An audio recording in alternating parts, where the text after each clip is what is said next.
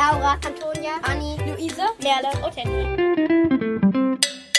Kugel über Berlin. Eine silberne Kugel ragt weit über die Dächer der Stadt Berlin. In der deutschen Hauptstadt kann man sich von vielen Orten aus sehen. Sie gehört zu einem bekannten Wahrzeichen, dem Fernsehturm. Fernsehtürme gibt es in vielen großen Städten, aber eine Kugel obendrauf ist etwas Besonderes. Die Kugel kann man auch besuchen. Von dort oben sieht man bei gutem Wetter in alle Richtungen weit über die Stadt. Höhenangst sollte man aber nicht haben, denn die Aussichtsfenster sind in etwa 200 Meter Höhe. Für den Blick braucht man nicht endlos viele Stufen erklimmern.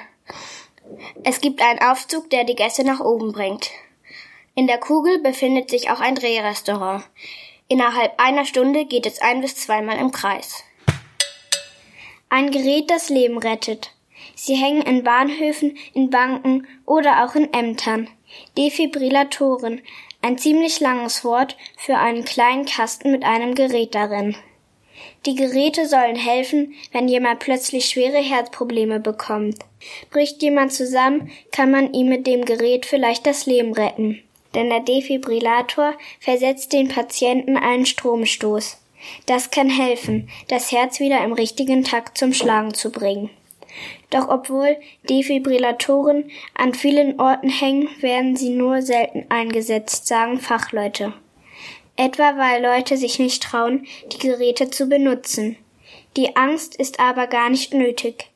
Auch wenn man sich noch nicht damit beschäftigt hat, kann man die Geräte benutzen. Eine Ansage erklärt, was man machen muss. In Kursen lernen Helfer außerdem, wie sie anderen Leuten die Geräte zeigen können. Die Fachleute hoffen so, dass mehr Leute ihre Scheu verlieren und die Defibrillatoren im Ernstfall benutzen. Nicht nur Menschen lachen. Klingt unlogisch, aber Bauchschmerzen müssen nicht unbedingt schlimm sein. Zumindest, wenn sie vom Lachen kommen. Erste sagen sogar, wer regelmäßig lacht, stärkt seine Abwehrkräfte. Letztens war der internationale Tag des Lachens. Aber nicht nur Menschen lachen, auch Affen können das. Sie kitzeln sogar ihre Babys, damit sie gerne zu den Eltern kommen, vermuten Experten. Ein weiteres Beispiel ist der Ruf eines Vogels, der Kukabura heißt. Sein Spitzname ist der lachende Hans. Auch Hyänen können so klingen, als würden sie lachen. Die Raubtiere leben in Afrika und Asien. Und dann ist da noch das Quokka aus Australien. Manche nennen es das glücklichste Tier der Welt. Schließlich sieht es so aus, als ob das Beuteltier immer lächelt.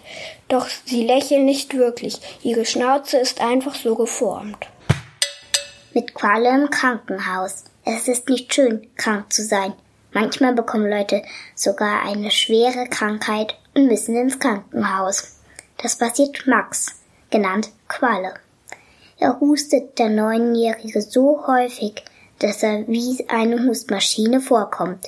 Dann glüht er vor Fieber. Plötzlich liegt Qualle in einem Krankenhausbett mit einer Art Plastiknadel in seinen Handrücken. An der Nadel hängt ein Schlauch, durch den flüssigen Medizin in den Körper des Jungen tropft. Qualle hat eine Lungenentzündung. Er könnte heulen. Gerade haben die Ferien begonnen und der Familienurlaub am Meer fällt aus. Zum Glück trägt Qualle sein Spider-Man-Lieblingspyjama. Das tröstet ihn ein bisschen. Die erste Zeit schläft er 20 Stunden am Tag, etwa so viel wie ein Koala. Am vierten Tag geht es ihm schon etwas besser und er lernt seinen Bettnachbarn Öner kennen, hat wegen seines Asthmas keine Luft mehr bekommen und wurde in den Rettungswagen eingeliefert. Das ist Qualle erstmal ein bisschen neidisch. Qualle im Krankenhaus ist trotz des ernsten Themas eine lustige geschriebene Geschichte mit vielen Bildern. Du warst noch nie im Krankenhaus? Dann kann dir dieses Buch die Angst davor nehmen. Es ist im Oberlist Verlag erschienen, hat 80 Seiten und kostet 12 Euro.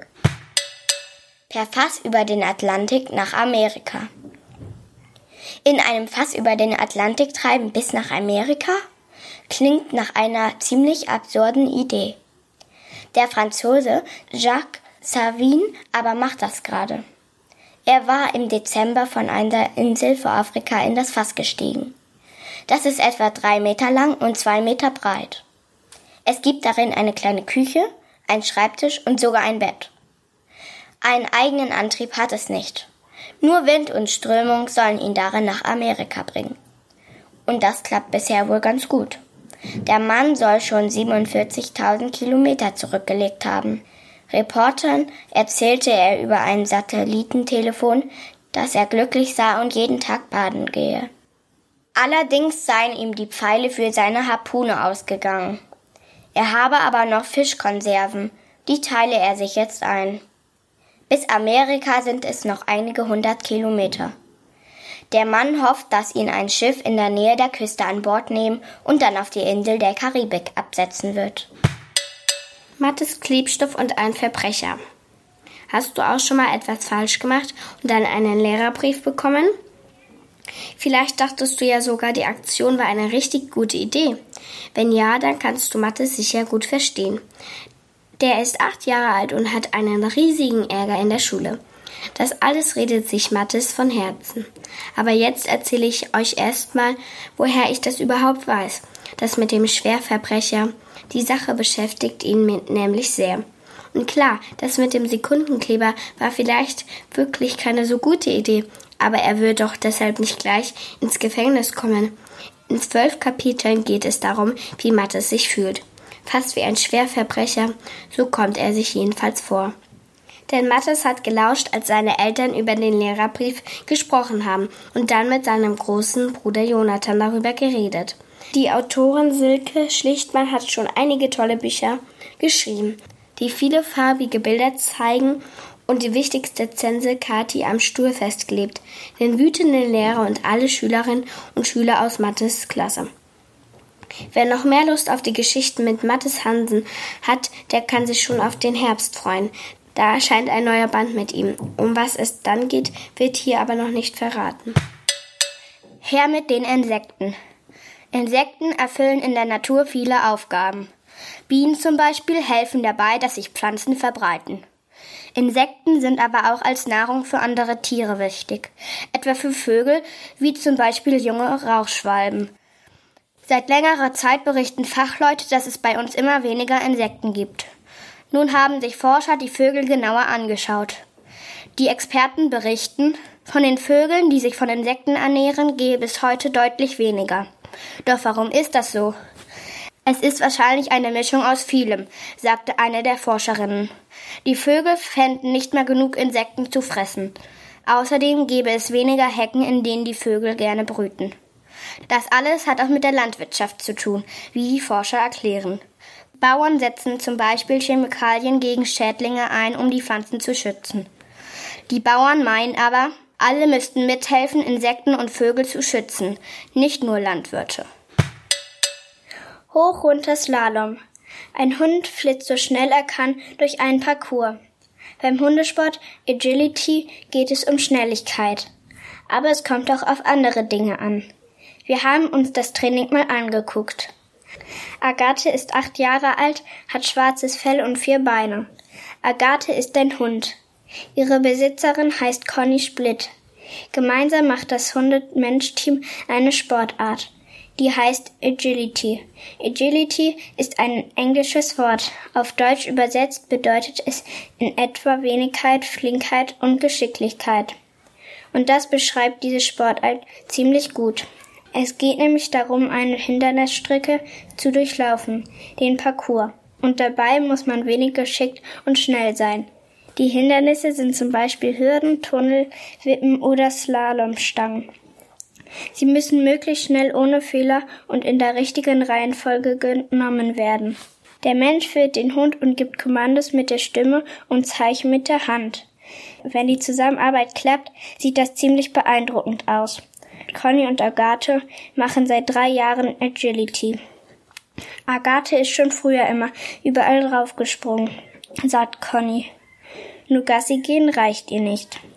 Die beiden sind Mitglied in einem Hundesportverein in Berlin. Dort trainieren sie jeden Mittwochabend den Lauf durch den Parcours. Und der sieht jedes Mal anders aus. Auch andere Hund-Mensch-Teams und eine Trainerin sind dabei. Brückenwrack muss weg. Ein großer Kran und andere Baufahrzeuge stehen bereit. Stück für Stück sollen sie eine Brücke abreißen. Denn mit dieser Brücke war vor einigen Monaten ein schlimmes Unglück passiert. Sie befindet sich in der Stadt Genua im Norden von Italien. Im August war ein großes Stück der Brücke plötzlich abgebrochen. Autos stürzten in die Tiefe. Mehrere Menschen kamen ums Leben. Viele Menschen waren schockiert, dass so etwas passieren konnte. Schließlich gibt es Fachleute, die die Brücke regelmäßig überprüften. Wenn eine Brücke nicht mal stabil genug ist, muss sie gesperrt, verbessert oder abgerissen werden. Noch wird geprüft, was bei der Brücke in Genua falsch gemacht worden ist und wer verantwortlich ist. Kürzlich begannen die Abrissarbeiten der restlichen Brücke. Das sei ein wichtiger Schritt, sagte der Bürgermeister der Stadt. Es sei Zeit für einen Neustart. Bis zum Ende des Jahres soll eine neue Brücke gebaut werden.